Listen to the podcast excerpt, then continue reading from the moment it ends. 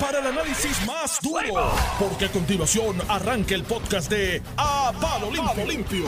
Mire, y a mi lado está, señoras y señores, From Comerío with Love, el licenciado Iván Rivera de Reyes en su programa. A palo limpio, estamos aquí, estamos vivos, lunes empezando la semana. Y hablando de pelotero, Normando, ¿cómo va la pelota? Que no, Eh, no chacho, me han los dicho. Yankees, Los no. Yankees ganaron anoche. Sí, ganaron ayer. Mira, ganaron. Están, están empatados en último La- lugar y en Mira, segundo. Porque la, están todos la quinta, empatados. la quinta carrera de los Yankees en el noveno inning, en el décimo inning, un tipo ponchado. Está Si no, gozando. perdían. Porque está la hilo, inusual situación de que Boston está arriba. Primero en la. En la Para que tú veas Que, lo, la- que no este. se supone que estuvieran ahí. para que tú veas lo gran dirigente que es Alex Cora. Sí, no, No, no, no, de- y- tripas de corazón. es y un una guerrilla. Y un poquito ayudado con tres honrones de, de JD Martínez, porque ayer le hicieron, ayer le hicieron siete carreras. una Sí, cosa no, no, no, están jugando bien. No, Nueve carreras, Alex, y yo creo que los Mets deben darle la oportunidad a Beltrán esa, que la oportunidad Sí, esa el que se malogró, deben darle el break. Rojas, el dominicano, sin nada, ¿verdad? De animosidad, no pero ha está llegado, flojito. no ha llegado y yo creo que Beltrán Macho, tiene mucho que aportar. Tú tienes un dirigente. pitcher como de Groom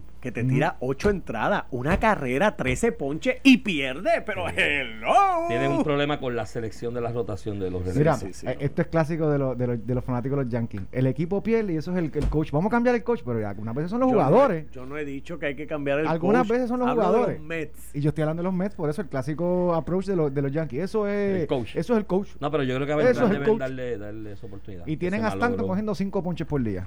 Yo creo No, que pero los Yankees lo que tienen que cambiar es el general manager. Cuando tú, los. Yankees cambian el general manager y se busquen un tipo que sepa jugar el juego de Montar un los equipo, chavos. montar un equipo. y- estamos porque- dando a Cashman con Gary Sánchez y, y Stanton y dos cajas de cerveza. Sí, y por todas las cajas de bolas que se van a usar en toda la Y le, temporada. y le pagan la mitad del salario a todos. Sí, no se lo damos gratis. Bueno, señores, este fin de semana. Muchas cosas, muchas, muchas cosas. No sé si escucharon educación, Noti1, ¿no? educación está allí a palo limpio, a guerra limpia, aquello adentro, el inbreeding político. Tú sabes que en, en educación en estos gobiernos compartidos se forma un inbreeding político partidista y se casan unos con otros y el primo del otro y el coyunto del otro y el amigo del otro. Por eso salen tan feos en generaciones futuras después. es que lo que se forma allí Los dejo. es y Y tenemos los también la sor- el sorpresivo giro que dio Victoria Ciudadana. Cogieron a Sorpresivo. Natal Ah, de sorpresivo. presidente. Pero. ¿por qué sorpresivo? Si eso no es sorpresivo nada. Sarcástico Más, más- más de una década conociendo Esa a este esa, es sarcasmo la, puro. esa es la finca privada de, de lugar Y yo- de natal. ¿Y el sub, tú quién es? El vicepresidente.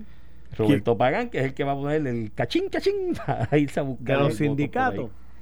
ahí. Eh, ahí está la cosa, por Mira, ahí va. Iván, pero yo creo que desde el punto de vista político era la movida, la movida correcta. Yo creo que nadie esperaba que para ese movimiento crecer o mantenerse donde está fuera otro candidato que no fuera Manuel. Natal, que incluso a nivel porcentual en San Juan, él saca muchos más votos que cualquier otro candidato. De hecho, E- Eva Prado estuvo porcentualmente estuvo porcentualmente hablando más cerca que él Sí. eh, para ganar en el precinto 3, pero era la figura central del Victoria Ciudadana. Ayer eh, lo escogen presidente, como tú dices, el presidente le cambiaron la posición, coordinador. Eva candidata a alcaldesa para el Eso es lo que próximo suena. 2024. No, si tuviera que apostar dos pesos hoy, lo apostaba así. Ah, sí, muy bien. ¿Quién ¿Y tú Eva? crees que el ¿La lugar va a estar fuera de esa papeleta? Yo creo Sí, que va a estar fuera de la papeleta. fuera. Sí, ella ya está. Comisionada residente o algo. No, ¿Tú ella va a ser con chavito, chavito. Con, con su humildad eh, normal, ¿tú crees que ella va a aceptar la segunda posición? Yo creo que ella pasó la página ya y Manuel Natal se quedó con el partido. Sí, sí. Y- Y, y- Eva va a ser la candidata a San Juan y el SPT recogerá otro milloncito de pesos y cuidado el PPD. A mí lo que me extraña es lo mucho que el liderazgo legislativo del PPD en Cámara y Senado les, les gusta coquetear con los senadores y representantes de Victoria Ciudadana y hacerle concesiones y cargarle el discurso y cargarle el bulto. Mire, mi hermano, si ese es tu enemigo más cercano, El- ese es, ese es el proyecto político que te puede desplazar a ti de un segundo lugar en un sistema bipartidista. que lo hizo en. San Juan, lo, lo puso en segundo. Y, y tienes muchos precintos que perdiste a nivel legislativo, incluso senadores y, y representantes de acumulación que perdieron por estos pu- dos puestos que entraron, sí. que le quitaron voto directo eh, al Partido Popular. Coincido contigo, a nivel político creo que Victoria Ciudadana eh, hizo el movimiento correcto. Yo creo que nadie puede dudar eh, que, que el líder máximo de, de esa, de esa colectividad luego de la salida de Alexandra Lúgaro es Manuel Natal, sin, sin lugar a dudas.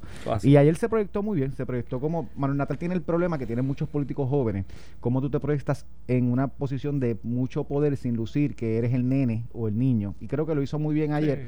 El subcoordinador, que no es otra cosa que el vicepresidente del partido, eh, es Roberto Pagan, como tú señalas, ¿por qué Roberto Pagán? ¿Qué arraigo tiene Roberto Pagán político? Ninguno. Él es Pero el si él- ideólogo del proyecto. él lo es creó. ideólogo y más allá.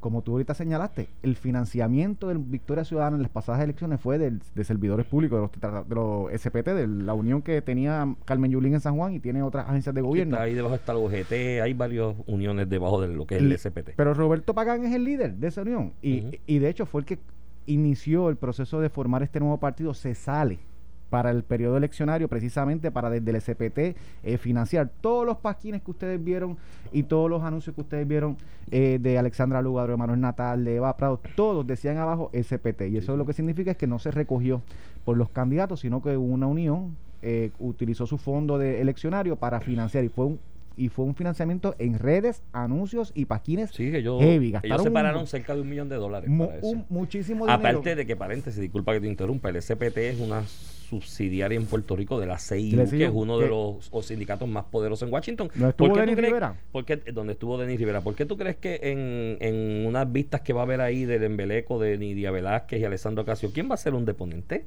Está Manuel Natal. Pues, Sí, sí, sí, sí, sin lugar a dudas. Tú Eh, pero mira, cosas interesantes. Eh, aunque escogen las posiciones sin oposición, jerárquicas, ¿verdad? El coordinador, el subcoordinador, también votan por los eh, delegados, ¿verdad? Los delegados nacionales, en, en el sentido del partido. Llega primero, llega primero Eva, Eva, Eva Prado. Eva Prado saca más votos eh, que Manuel Natal, eh, 491 482. Y Mariana Nogales muy cerca con 439. Así que te demuestra que eh, eh, pues lo de Natal no necesariamente es que es la persona más querida dentro de su círculo cercano de la Asamblea eh, de Delegados en ese caso, pero sí a nivel político de proyección es la figura número uno. Así que creo que hicieron la medida correcta. Este Creo que ya pues Manuel Natal pasó la página de estar eh, peleando eh, su derrota cercana con Miguel Romero a prepararse para un proceso eleccionario nuevo. Tiró ayer sus cascaritas de que todo el mundo Sí, sabe lo que pasó en San me la Juan. pero tiene que decir lo que tú quieres que diga, Iván. Si estuvo tres meses peleando. Tiene que decir eso, pero ya pasó a la pelea de que, de, de- de que, ¿verdad? Que me robaron las elecciones y las tengo que ganar, a reconstruir el nuevo proyecto de Victoria Ciudadana de cara al 2024. Mucha gente ayer me escribía y hablé con dos o tres amigos que me decían, eh, te- tengamos cuidado con Victoria Ciudadana porque se puede convertir en el partido de mayoría para las próximas elecciones. Y yo, eh, Yo no, honestamente, no, yo lo veo, no va a pasar. Pero puede ser el segundo. Puede ser el segundo partido porque el PPD así, ha perdido su y aún así también lo, lo- también O sea, me rehuso tiene suficientemente votos para afectar otros partidos que ganen, como el caso del Partido Popular, pero no creo que para llegar segundo a nivel de todo Puerto Rico. Me explico. Eh, Alexandra Lugaro eh, subió en por ciento, pero sacó la misma cantidad de votos. Este, iban 175 mil votos. Uno esperaba, comparado con el 2016, uno esperaba que esa cantidad de votos aumentara. Olvídate el por ciento, porque el por ciento aumentó, pero eso se ajusta según la población. Claro. Que aumentara porque ese electorado es joven. Ese electorado no se va de una elección a otra. Eh, distinto al electorado de mayor edad. Repite, repite. Tú pensarías que a ese electorado que repite se le añadió otro electorado joven y que van a superar la barrera de los 175 mil votos. No lo hicieron. Subió el por ciento entre el 2020 y el por 2016 la baja de participación. por la baja de participación, pero la- sus electores, la cantidad de sus electores fueron los mismos. Es la base de Ah, Alexandra Lugaro. ah, es la pero, base- pero Alexandra Lugaro, con toda probabilidad, aunque no corra para candidata, es muy probable que salga al lado de Manuel Natal. Bueno, es su campaña, pareja, su sí, pareja. ¿verdad? Sí, y, es, y es tratar de apelar a ese sector y algún otro sector Y aleatorio Manuel Natal lo, que lo pueda Yo respaldar. creo que él, y- él se proyecta y muy bien para ese sector. Yo creo que eh, ese sector es de él. De hecho, y míralo en San Juan. La gente piensa que Manuel Natal, que estuvo cerca de ganar, eh, estuvo muy pegado con Miguel Romero, que Manuel Natal fueron 4 mil votos. tenía, No te- fue fueron tan 4 mil cerca. votos, pero a nivel porcentual no es lo que pasó con a nivel de la gobernación con, con Lúgaro, que, Claro, llegó- que o sea, se quedó igual. que se quedó igual, llegó a 14, 15%, 14, 15%, pero Y ahí- y ahí el que ganó Romero- ganó por más del doble, Y ahí, Miguel, 33%. Ro- y ahí Miguel Romero tuvo que ganarse a Manuel Natal y a un incumbente, porque tuvo que ganarse a Carmen Yulín, porque era la estructura Y- política y electoral al de final Carmen del Yulín. El Alexander Lúgaro no sacó ni la mitad de los votos que Sí, sacó sí. el que ganó. Por en el caso de San Juan no es así, pero no es Correr contra un incumbente fuerte. pero y no es incompatible, Mm. Iván, y no es incompatible. Lo que pasa es que el electorado en San Juan es más simpático para Victoria Ciudadana, donde mejor salieron ellos, tanto para sus candidatos a la legislatura como para su candidato a, a la gobernación, comisionado residente y su candidato a la alcaldía de San Juan fue el municipio de San Juan. Así que el porciento que Manuel Natal, saca, Manuel Natal saca en San Juan no es ni cerca lo que va a sacar cuando tú él acumule en los 78 municipios en los 110 en los 110 precintos. Así que, pero veremos qué pasa de camino allá. Nada, yo, creo, vamos a ver. yo creo que el electorado de Puerto Rico, yo he visto muchas encuestas y, y tú tienes los valores, ¿verdad? los principios de Victoria Ciudadana. Y, uno puede estar en, en acuerdo o desacuerdo, pero son sus principios y políticas. Cuando tú miras el electorado de Puerto Rico, ¿quiénes somos hoy? A lo mejor en 20 años esto cambia. Estamos distantes de Estamos distantes, sí. Habrá, habrá un 15, eh, 20% que se incline a ese tipo de política, pero mayoritariamente nosotros no somos un pueblo que, primero, somos un pueblo muy conservador en cuestión religiosa. Y aquí tú sabías que Alexandra Lugaro ganó muchos votos diciendo que ya no creía en Dios, etcétera, etcétera. Que tiene, la niña en un colegio católico y la puso a hacer la primera comunión, pero es Pero también. Pero eso es su niña. Este, la cuestión de las drogas y la legalización, eh, muy distinto. La revolución contra el capitalismo, eso no es lo que Puerto, Rico, como tú lo entrevistas, ¿verdad? Como tú miras lo que es la población electoral refleja. Puerto Esto no es España, es lo que quiero decir, porque la gente lo confunde con Podemos y España. Esto es distinto a España. Puerto Rico es otra jurisdicción. Es, conservador en ese aspecto, ¿no? Eh, ¿no? No rayan por esos linderos de la izquierda. De hecho, la izquierda está muy desprestigiada en Puerto Rico. Si nos da breve ahorita, hablamos de los resultados en Sudamérica. Y creo que Ecuador también. Eh, Ecuador y Perú, ambos. La derecha haciendo su giro, ¿sabes? Eh, hubo, hubo un. Hubo elecciones en Sudamérica recientemente, Argentina, que ganó la izquierda, ¿no? El candidato impulsado por, por Kirchner, por Cristina Kirchner. Y en Bolivia, que ganó el candidato del MAS, eh, impulsado por Evo Morales. Y de hecho ya Evo regresó y es un chacal por allí, por toda Bolivia, y se retrata con todo el mundo. Lo más feliz cuando fue de alguna manera eh, encausado o señalado por corrupción antes de su salida del país y su exilio mucha gente empezó a especular que Sudamérica estaba dando un giro a la izquierda, ¿no? En ese momento. Y no, no fue así. Eh, en el caso de Kirchner y en el caso del MAS en, en, en Bolivia, son terceras vías al margen de la izquierda y la derecha. Ah, que sus dirigentes se codean por ahí con la izquierda y Evo en su momento era el niño indígena símbolo de la revolución bolivariana de Chávez en aquel momento, es otra cosa. Pero el indígena, el logro de Evo en Bolivia fue mover a votar a los indígenas, que son mayoría, o sea, electoralmente, poblacionalmente, el indígena es mayoría en Bolivia, pero estaba rezagado allá en el altiplano y nadie los miraba y nadie se iba hacia donde ellos y Evo hizo el esfuerzo como indígena de inscribirlo. Y fueron a votar. Al indígena le importa un Cairo el, la izquierda y la derecha. Al indígena el gobierno le, da muy poco. El gobierno le da es que no le dan nada. Al indígena lo que le importa es que su cosecha maíz eche para adelante, que caiga la lluvia para que la cosecha maíz eche para adelante, que la hoja de coca crezca saludable para yo cosecharla y venderla y distribuirla, que no es solamente para droga ilegal, se vende, hay empresas farmacéuticas que le compran hoja de coca al indígena boliviano. Y ese es el indígena. Y Bebo, pues le dio su puesto, le dio participación electoral y ya no están en el altiplano solamente. Tú vas por la paz y los ves en sus jipetas 4x4, lo más feliz y con apartamento. No, no, y visten haciendo un statement. Sea, tú lo, tú lo, puedes ver en la ciudad ya. En el caso de Argentina tampoco es mucho izquierda y derecha es un asunto del kirchnerismo. Eh, los Kirchner se levantaron como Perón y el peronismo. Hubo una, división ahí también. Exacto. De la derecha, Macron, para, para, eliminar. y es una tercera vía. En lo que estamos viendo, entonces se empezó a especular eso. No, la izquierda, estamos avanzando en Sudamérica. Un bledo. Lo que vimos en no, ayer cogieron un cantazo duro. Ecuador mayormente. Porque en Ecuador, el factor definitorio de la segunda vuelta en las elecciones lo fue el voto indígena también en las elecciones eh, anteriores, en la primera ronda, votaron dos millones aproximadamente de indígenas con un partido que crearon para ellos los indígenas. Esto es un factor en Sudamérica que muchas veces estaba descuidado porque no participaban, pero el indígena en muchos sectores tiene impacto. Entonces, todo el mundo dijo, en la segunda ronda el indígena se va a ir con la izquierda y el indígena dijo, no, muchachos, si nos vamos con la izquierda estamos fritos porque la izquierda aquí gobernó con Correa, qué sé yo cuántos años, y no, ni, ni para acá miraron. Y le dieron el voto al candidato de derecha bastante extrema, ¿no? Una derecha conservadora, de la pura, pura derecha de Sudamérica y lo respaldaron que ganó 53 a 47 prácticamente. A la misma vez, en Perú, que también se levantó un candidato de izquierda impulsado por unos sindicatos maestros, ¿no? Una persona muy querida, muy, muy afable y demás. Y gana la pluralidad de votos en la primera ronda, pero lo gana con 18%. En esta primera ronda asegura participación en la segunda, pero va a correr contra la hija de Fujimori, que representa a Keiko Fujimori, que representa a la derecha. Y, que trae otros elementos, más allá de derecha e izquierda, los Fujimori en, en, Perú traen otros elementos de, dictadura y de, de, dictador, y de asesinato. Y, los, hubo unas persecuciones, tuvo señalamientos de corrupción también. Fujimori tiene que salir huyendo prácticamente por casos de corrupción y de crímenes de lesa humanidad.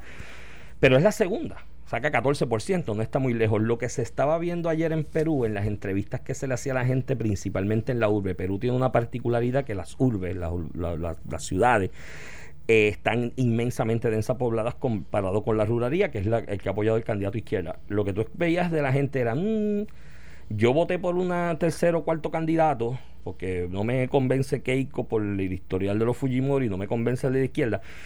Pero ahora que tengo que elegir entre uno de los dos, yo juego safe y no voy a votar por la izquierda. Y yo creo que lo que va a pasar en el segundo, que hay una probabilidad razonable, además que los Fujimori levantan pasiones, pero levantan ¿Cuándo es la segunda vuelta? ¿Ah? ¿Cuándo es la segunda vuelta? Creo que en 60 días, algo así, es el reglamento. Interesante. Electoral. Así que eso, y lo que quiero señalar, y lo encajo con lo que tú ibas comentando, porque no estamos al margen en Puerto Rico. En Puerto Rico ya no hay que venir eh, eh, a hacer planteamientos de izquierda y derecha, Ramón. En Puerto Rico tú tienes unos grupos que viven simplemente de prometerle asistencialismo a la gente y hay un millón y pico de personas que viven aquí del PAN, de lo que llaman los cupones, ¿no? Y el asistencialismo del gobierno, eso un millón y pico son muchos. Y tienes otro, que esos son los que coquetean, el PPD y el PNP. Tú ves, tú ves los mensajes de Estado, tú ves los mensajes de los políticos. Voy a traer más cupones, voy a traer más ayuda, voy a traer más wiki, todo el mundo va a el mejor. Y tienes otro grupo, que es lo que representa Victoria Ciudadana, que apuesta a un gobierno más grande, a crear al gobierno un empleador, a, los salarios a través del servicio público para repartirse cuotas después, pero repartir también prebenda. Y hay en el medio, Ramón, un sector importante, que deben ser alrededor de 600 mil personas, que somos el jamón del sándwich. Es el puertorriqueño emprendedor que trabaja todos los días, que echa para adelante con el sudor de su frente, que está atrapado entre dos discursos políticos, uno de asistencialismo, que no responde a ese que está trabajando. Aquí un puertorriqueño que no tiene hijos, Ramón, tiene el, eh, eh, al final del camino, ¿tú sabes cuánto paga de impuestos? 45% porque paga 33% de su planilla porque no tiene hijos, no tiene dependientes, y de lo que consume, que lo más seguro un 11.5. un, 12, un 11.5, que es un 12, paga un 45% de impuestos para sostener gente que no trabaja y sostener una estructura gubernamental. ¿no? y un gigantismo gubernamental innecesario, que es lo que apoya Victoria Ciudadana. Aquí hay las condiciones para que se cree una tercera vía de la clase media trabajadora, emprendedora, del pequeño y mediano comerciante, que puede cambiar el destino político de, Puerto Rico a diferencia de, lo que derecha en España y en España tienes una pelea intensa que ha llegado hasta Madrid, que era bien conservadora, de la izquierda versus la derecha. Y, y el sentimiento español es bien distinto al de Puerto Rico. Eh, a nivel de, historia moderna política, tienen muchísimos más años que Puerto Rico. Eh, y están en un punto donde la izquierda tiene suficientes votos para ganar muchas jurisdicciones importantes, incluso empujar lo que es verdad la agenda del, a nivel presidencial. Aquel Partido Popular, el PPP de conservador de, España, que era infalible, ya no lo es. Bueno, ahí está Vox, que es una nueva fuerza conservadora. De ahí es que te voy a llevar. Vox, que es bastante parecido a Trump en sus políticas migratorias. Eh, está en contra de la inmigración. Y en otras políticas y, y es bien fuerte a nivel de derecho, bien libertario, a nivel de derecha. Pero usualmente cuando vienen estas peleas de, ¿verdad? De, la izquierda con la derecha, izquierda en Puerto Rico lo asociamos con independentistas, eso no tiene que ver nada a nivel mundial, es con el comunismo, socialismo versus lo que es la, las, políticas de derecha a nivel económico, capitalista. Este, en España se está dando una, una cosa bien interesante porque Vox a nivel político no está usando el clásico blanquito burgués para apoyar el capitalismo. Ya no sale el dueño del negocio, el patrono, a decir, no, que es que estos comunistas nos quieren quitar todo, o el hacendado, nos quieren quitar la propiedad privada, que yo creo que ha sido el error cuando tú combates eh, eh, lo que es, ¿verdad?, las políticas de izquierda, si tú eres un partidario del capitalismo en España ya se han virado y Vox lo ha cogido muy bien, utilizando gente de la clase trabajadora para decir, no, no, no, yo trabajo aquí, me, me, esmero y tengo un salario eh, bajo, tengo que trabajar muchas horas para echar para adelante a mi familia y estos, estas políticas de izquierda lo que pretenden es que yo trabaje no solamente para lo que yo necesito, sino para mantener a otros que no quieren trabajar.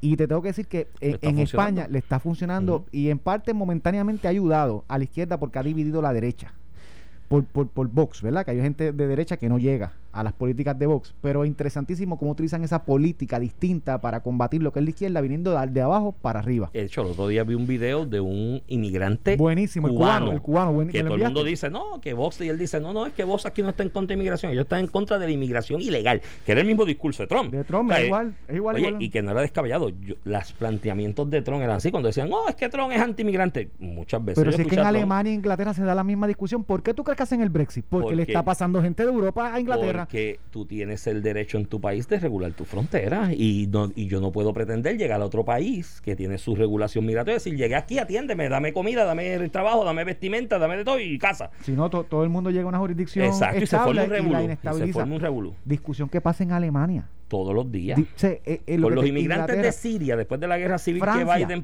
promulgó, y Hillary Clinton, que la- es la guerra civil más, más desastrosa de los últimos de las últimas décadas en, en el mundo entero. El problema de Alemania, de Bélgica, de Hungría, de Polonia, era la inmigración de Siria. Decían, pero si eran, no- eran miles y miles de personas en marcha por toda no Europa para lejos. llegar a, a- Alemania. Venezuela y Colombia. Colombia haciendo las políticas de migración para que la gente- los venezolanos no crucen. En Ecuador. República Dominicana y Haití, que esto es de décadas. Que en la- Ecuador hoy día las políticas en contra de los venezolanos, o sea, hay, hay partes de Ecuador que los alcaldes dicen, eh, y así, y, y esto, esto simplemente estoy repitiendo lo que repiten políticos en Ecuador. No es que me solidarice con la expresión, lo que dice- hablan del venezolano como una plaga.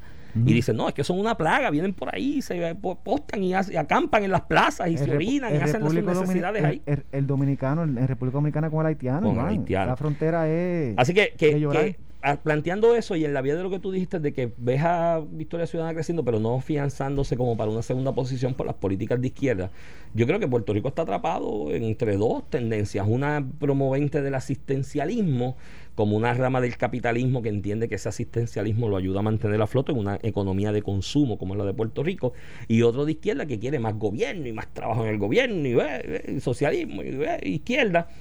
Y hay 600 mil, 700 mil personas que son el jamón del sándwich, que están sosteniendo a uno y a otro con su trabajo, su esfuerzo y contribuciones. Y hay el ambiente para que se cree una tercera vía política, al margen de las izquierdas y las derechas y de la estadidad y de la independencia y de lo que sea, que sea la reivindicación del esfuerzo y el trabajo de los puertorriqueños que día a día se levantan a producir.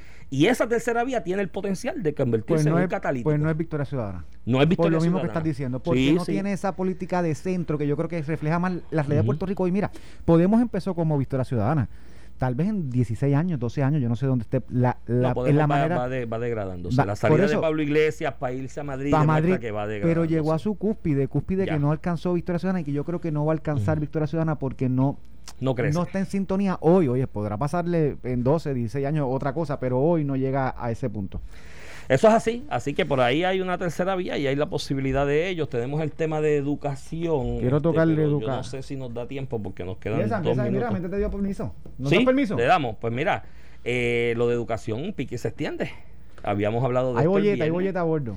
Habíamos hablado el viernes, ya se ha comentado por ahí que el informe en la Comisión de, de Educación en el Eh. Senado es fatal, es detrimental No le, para van la a, no candidata. le van a rendir, que es cuando ocurre cuando no tienen los votos, no le van a rendir un informe positivo. O sea, que va a ir al Exacto. floor Con un informe una- negativo. Sin un análisis positivo de la comisión. No necesariamente es que se emite un informe negativo, es que la comisión no la va a recomendar. No la va a recomendar. Eh, se- días antes de la semana pasada, yo creo que martes hablaba yo contigo aquí de que lo que se comentaba por lo bajo por ahí en la calle era que la secretaria había trincherado aquello de políticos rojos y azules Buscando votos. buscando era- votos de el- el- senadores.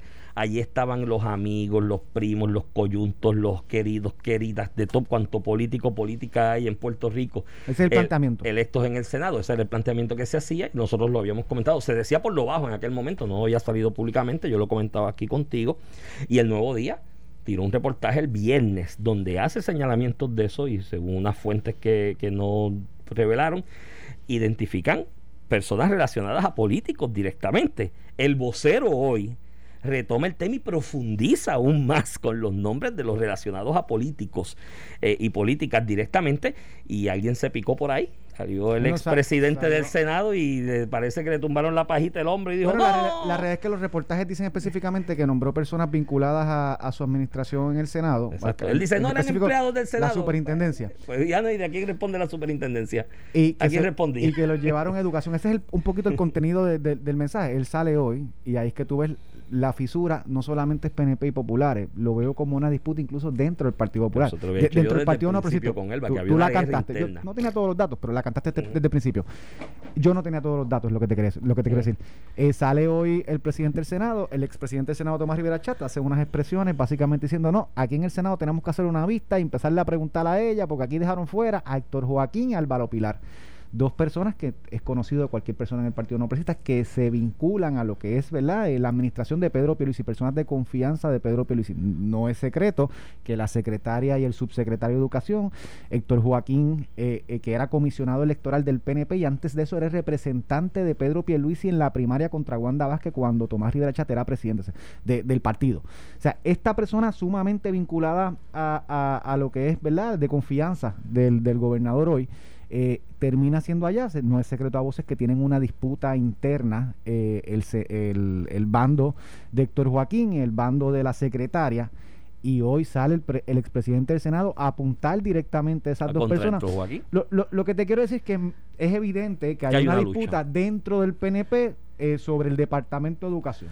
Vamos cuando vengamos de la pausa a retomarlo. Y así empezó la de Norma Bulgo y, y, la que era y María Lourdes Santiago. Y, Lolin, Santiago. y, ahí y todos sabemos las consecuencias posteriores de esa lucha.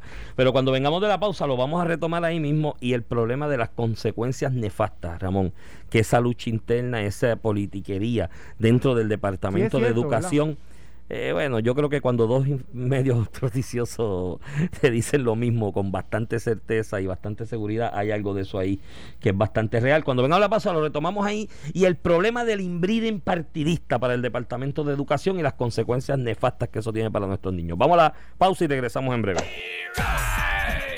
Estás escuchando el podcast de A Palo Limpio de Noti1630. de regreso aquí a Palo Limpio, edición de hoy lunes. Gracias a Dios que es lunes y estamos vivos para trabajar una semana más.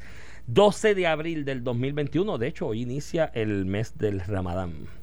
Así que nuestra solidaridad y apoyo en su mes sagrado a la comunidad musulmana de Puerto Rico, que la hay, la hay, no es, no sé cuántos miles son sean. Muy, buenas personas y no esta, esta imagen que nos, nos han querido pintar. No, no, y grandes, grandes servidores a la comunidad. De hecho, hay una mezquita aquí en el área de Vega Alta, que si alguien quiere algún día conocer del Islam. de Vega Baja, Vega Baja. ¿Eso es Vega Baja? Sí, ahí en la montaña, como tú lo ves en Ah, yo pensé que era Vega Alta todavía. Ahí en la colindancia. En la colindancia, pero nada, si alguien quiere saber la verdadera génesis y los principios del Islam, eh, puede ir por allí y puede hablar con, los dirigentes de la comunidad, eh, que con mucho gusto yo sé que los recibirán y los orientarán, porque no es todo lo que se vende en las políticas, en las películas y en la prensa. Y este mes, pues, su mes sagrado, hacen ayuna durante todo el día con la puesta del sol oran y terminan el ayuno del día, lo que demuestra que el ayuno ayuda y está comprobado históricamente, ayuda para la reflexión y para el mejor pensamiento. Mira, eh, Barrio Bajuras de Vega Alta, mano. Ah, es Vega Alta. Lo lo es verdad. yo, siempre, pues, me quiero iniciar todo. Todo es Vega Baja, mano. no, no, si te dejo así, te, haces a Vega Alta un barrio Vega Baja. Mira, Iván, puse en las redes una foto que tú me enviaste, yo creo que fue ayer, el, el de los fondos federales con Pedro Pelici y el perrito. Y la perrita. Sí. La acabo, de subir, está buenísima. Y la puse junto a tu columna de hoy, que va en esa sintonía, que, que, es una descripción de lo que fue el mensaje, ¿verdad? Por un lado, Pedro Piolici hablando de los fondos federales que, que el, gran hombre blanco nos envió y la oposición hablando de que eso es gracias a que ellos lo eh, trajeron. está buenísima, es media jocosa, pero está buenísima. Esto muchos amigos lo, lo, lo han comentado en Puerto Rico en distintos foros y reconozco y distingo al amigo y profesor de, de, la Escuela de Derecho, Carlos Díaz Olivo, también analista político, que muchas veces él ha hablado eh, de cómo en Puerto Rico nos creamos, creamos nuestras propias mentiras ¿no? y nuestras propias, propias ilusiones fundamentadas en, planteamientos falaces y no las creemos, terminamos creyéndolas.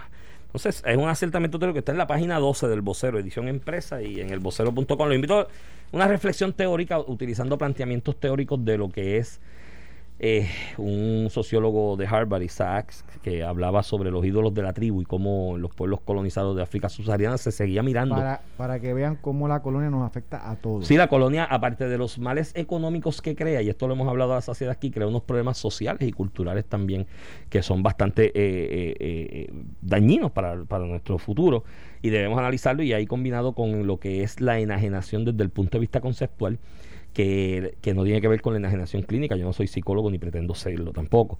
Pero desde el punto de vista conceptual es como las, nuestras propias creaciones y discursos, muchas veces falaces y sin fundamento, obran en contra, en contra nuestra. En contra nuestra.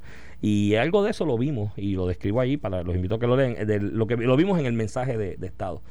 de la semana pasada. Mira, en el Departamento de Educación, Ramón, lo que demuestra es que ese inbreeding político partidista en una finca que reparte 3 mil millones y pico de pesos más las misas sueltas, porque se está hablando de mil millones más aproximadamente para la reconstrucción de escuelas. Estamos hablando que el Departamento de Educación representa para quien pueda agenciarse del pipeline, de la línea de distribución de fondos en distintas áreas que va a manejar ese, ese, ese departamento, esa agencia, durante el próximo año fiscal. Quien se agencie de la línea de distribución es el dueño del país prácticamente. O sea, 4 mil millones de pesos es un montón de dinero. Eso administra cualquier país en el mundo. parte del fondo con cargos al Fondo General y la primera agencia junto con ACES que más fondos federales recibe. Eso es así. Entonces, 4 mil millones de dólares puede ser el presupuesto de un país de Centroamérica de los que estamos viendo las necesidades que sufren. un presupuesto mucho mayor que muchos países de Ahí puedes enganchar a Honduras, Honduras, Salvador, Guatemala, quizás yo creo que no llegan a esa cantidad de miles de millones de dólares. Por lo tanto, quien controla la línea de distribución, la llave de paso de esos chavos, pues se adueña de gran parte del país, ¿no? Y de riquezas y de favores y de todas las cosas. Y ahí viene la guerra de los políticos. El, te, comentaba yo la semana pasada, antes que comenzaran a salir, esta, bueno, desde el principio que empezó la guerra en el Departamento de Educación, yo te dije, a mí me suena esto más una guerra interna del propio PNP, que incluso, que incluso, y lo dije aquí al aire, que incluso eh, de los populares también, algunos de los populares hábilmente huelen a sangre y dicen por aquí me pego y, y chupo un poquito, y entonces allá fueron y cabildearon sus nombramientos también y su gente que acomodaron y los relatos que establecen el Nuevo Día y el Vocero demuestran que no estaba lejos de la realidad. Hay una guerra interna del PNP. Tomás Rivera Chat está tratando de acomodar su gente más cercana. Porque mírate lo que dice Tomás Rivera Chat hoy. No, eso es mentira. No eran empleados del Senado. No, porque que eran de la superintendencia. ¿Quién controla la bendita superintendencia a final de cuentas? El Senado, tú sabes, porque eso se turnean y se alternan. Y cuando tú ves los nombres, recordamos aquellos revoluces en la superintendencia del Senado en los casos de corrupción alrededor de la superintendencia del Senado, que salieron resaltados públicamente. No hubo acusación ninguna. En el cuatro años pasado. Bueno, hubo, señalamiento. no, el que se declaró culpable fue de la oficina de contacto comunitario, algo así, que también era otra era oficina. Más con, el esquema de empleados fantasma. Pero en cuatrenios anteriores, cuando la administración aquella de Fortuño, sí en la superintendencia, se llegó a. Bueno, se le presentaron cargos a una persona de la superintendencia, también controlada por el Senado.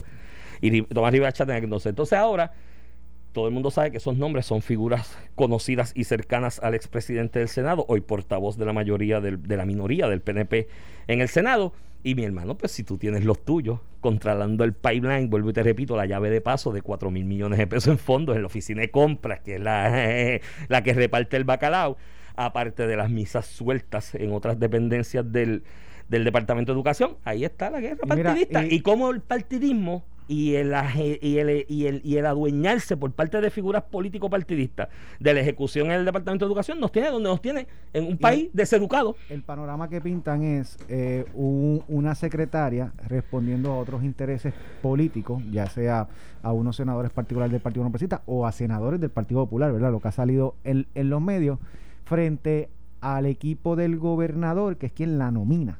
Y a estas yo no sé si eso es cierto o es falso, pero si fuera cierto, Iván, este, lo que tiene que hacer el gobernador es retirarla. Si, lo que estamos hablando, que hay una guerra intestina allá adentro entre dos bandos del PNP, obviamente es el Ejecutivo y, yo presumiría... ¿Y responde a él? Y yo presumiría que Le, debe una lealtad al gobernador. Y por eso te digo que sí es cierto, tal vez eh, el, hecho de que Pedro Pierluisi no lo haya retirado eh, puede ser que desmienta la noticia en sí, pero este, como cuando el río suena es porque agua trae, pues lo decimos y lo dejamos aquí puesto a ver qué pasa en los próximos días. Pero eso te lo quiero enyuntar con otro tema que fluyó en el fin de semana, específicamente en el día de ayer, y vi que tú hiciste una expresión en las redes que tiene su fundamento, ¿no? En lo que es el derecho a la libertad de expresión y de de asociación de las personas, pero es la noticia de la propuesta legislativa del presidente del Senado, José Luis Dalmau, y presidente del Partido Popular Democrático, de prohibirle a todos los jefes de agencia, a todos, que participen de actividades político-partidistas o proselitistas de alguno de los partidos en este país. Claro, eso es fácil proponerlo cuando tú no controlas el Ejecutivo y los jefes de agencia no son de tu partido. Él fue, cuando él, fue senador de mayoría Por eso, en el pero, pasado. Pero lo que te quiero llevar con esto es, y te lo engancho con la noticia anterior, porque mírate lo que está pasando en la noticia anterior ahora mismo hay una legislación que yo nunca entendí del amigo Cirilo Tirado, que fue el primero que la propulsó. Yo le llamaba la, son de broma cuando hablaba con Cirilo, la ley Pedro Toledo, porque esto surgió a raíz de que en un meeting Pedro Toledo, siendo superintendente de la policía, salió con una bandera de la palma ahí agitándola. Y, también eh, en, en, el panorama de lo de, de, lo de educación con Víctor Fajardo, yo creo que todo eso se mezcló. Sí, pero recuerdo que la, eh, Ese fue Cirilo, Cirilo salió corriendo con el proyecto de ley cuando Toledo se trepó en una Pero cuando Anita Ríos en el 2016 sacó la bandera del Partido Popular en una caravana, nadie corrió. Ella era todavía secretaria de, sí, salud? de salud. Anita Ríos fue secretaria de salud hasta el final. Ella sale en una caravana y ah, se pues. formó un revolú con la bandera del Partido Popular. ¿No te acuerdas de aquella foto? Sí, sí, porque salud no está incluida no, en las porque cuatro. Es educación, lo que se prohibió fue educación, justicia. Hacienda. Eh, hacienda y... Hay uno más policía. Y policía, pero Pedro Toledo, si policía. Pedro Toledo. Y hay unas corporaciones públicas como Acueductos y Alcantarillado que su junta no, pero de directores, eso junta que lo su junta de directores han prohibido al director ejecutivo participar en actividades políticas. Pero bueno, cuento largo corto, yo le quiero advertir al amigo José Luis Dalmau que lo que está ocurriendo en el Departamento de Educación es el mejor ejemplo de que prohibirle a un jefe de gabinete o un secretario de gabinete está prohibido. participar de, actividades proselitistas partidistas, porque esta está prohibida, no exime de la politiquería partidista en la ejecución administrativa del departamento y, la, agencia, porque ahí está el mejor, ejemplo. Ahí están utilizando el caso de Sandra Torres para esta legislación como excusa, ¿verdad? Y yo me pregunto, cuando una persona, y no estoy hablando del caso de Sandra Torres, en, eh, Sandra Torres en particular, pero cuando un jefe de agencia utiliza su posición para vender una taquilla o para manipular a favor de un partido político X o Y, ¿eso la ley lo prohíban? Claro que la ley lo prohíbe. El, el jefe de agencia que va a cometer un acto ilegal eh, a favor de un partido ya de por sí es ilegal. Si hace eso, ¿qué importa que digan en una ley que no participe en actividades eh, políticas? De hecho, en el, en, el, en el Departamento de Educación, luego de la legislación de Cirilo, que me parece que era para el 2000, ¿verdad? Ese cuatro en el 2000 al 2004, luego de eso, han habido un montón de señalamientos en el Departamento de Educación y tú has prohibido eso, pero yo tuve más allá.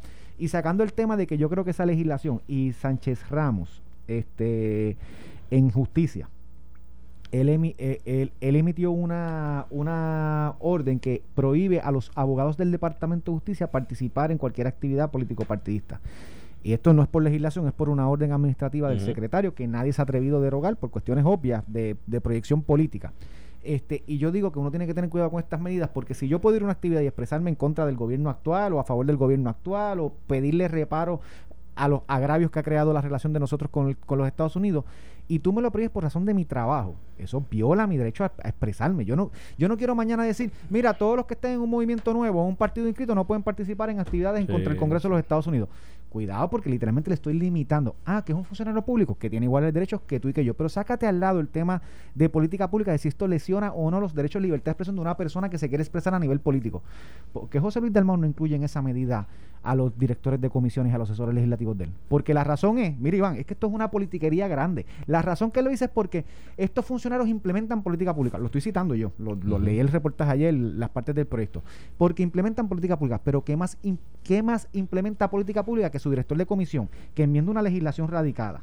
que radica un informe. De hecho, el, el director de comisión de la comisión de nombramiento hoy tiene en su mano la redacción del informe para confirmar a la secretaria de, educación. O sea que si alguien implementa y hace política pública, son ellos. ¿Y por qué con la politicaría no incluye a sus directores de comisiones? Ah, no, eso sí pueden vender taquilla y participar en actividades políticas, porque son los tuyos del Partido Popular. Pero los de Pedro Pérez en el Ejecutivo, no, esos no, vamos a prohibirse O sea, que es una gran hipocresía que yo trate de implementar esto en otra rama de gobierno, pero cuando me toca a mí no. A mí es válido la politiquería. Con eso no, con eso no, no los toqué. Entonces, si lo llevamos al extremo, y él dice, que la razón de esto es porque hay una incapacidad de tú separar tus funciones públicas por Puerto Rico con las ideologías tuyas personales. Pues vamos a prohibirle a los alcaldes legisladores y, la, y, la, y las actividades políticas. Ese es el colmo, pero vamos a prohibirlo. Porque yo estoy partiendo de la premisa que José Luis Dalmau, que es presidente del Partido Popular, es incapaz de participar en una actividad del Partido Popular y hacer su trabajo como senador. Yo no creo eso, pero su raciocinio me lleva a eso. O sea que vamos a prohibir no solamente a tus empleados en la comisión que implementan tanto política pública como la Secretaría de Educación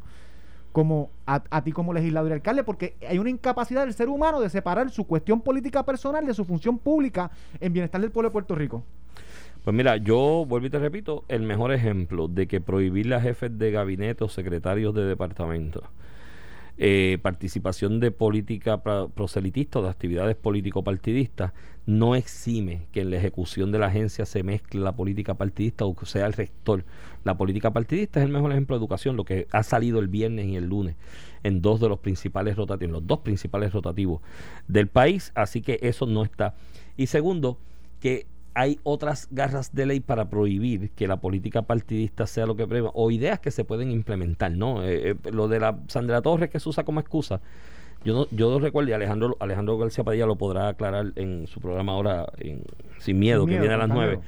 En la meditación de Alejandro, yo no recuerdo bien si al final del camino se llegó a aprobar como ley o simplemente fue una orden ejecutiva, pero cualquiera de las dos fue una iniciativa de él y un planteamiento que él hizo público de prohibir la venta de taquillas para y de recauda, y actividades de recaudación de fondos en horas laborables a los empleados públicos. Pero es que eso viola la y eso se pasó por eso. Es que eso viola la está bien, pero él, él, en su plan de hacerlo pues quizás más latente y más, patente lo propuso y no recuerdo fue lo, lo que pasa es que en el mismo papel donde se imprimió la orden ejecutiva en la agencia por detrás el tipo que le vendía las taquillas anotaba los nombres de los que iba a vender las taquillas porque no hizo más que aprobarse la orden y vendían taquillas igual en la agencia. Prohíbes que el secretario participe en, actividades políticas, pero todos los partidos, el Partido por el PNP tiene un coordinador político en cada agencia. En cada agencia. Que es el que hace este trabajo. Y están los populares energéticos, me acuerdo. Y que me diga José Luis Dalmau que su director de comisión o sus empleados en la presidencia del Senado no participan en sus actividades políticas o venden taquillas. Ah, no, pero eso sí los voy a dejar. Solamente voy a afectar a los del partido de mayoría que están en el Ejecutivo. Porque cuando José Luis Dalmau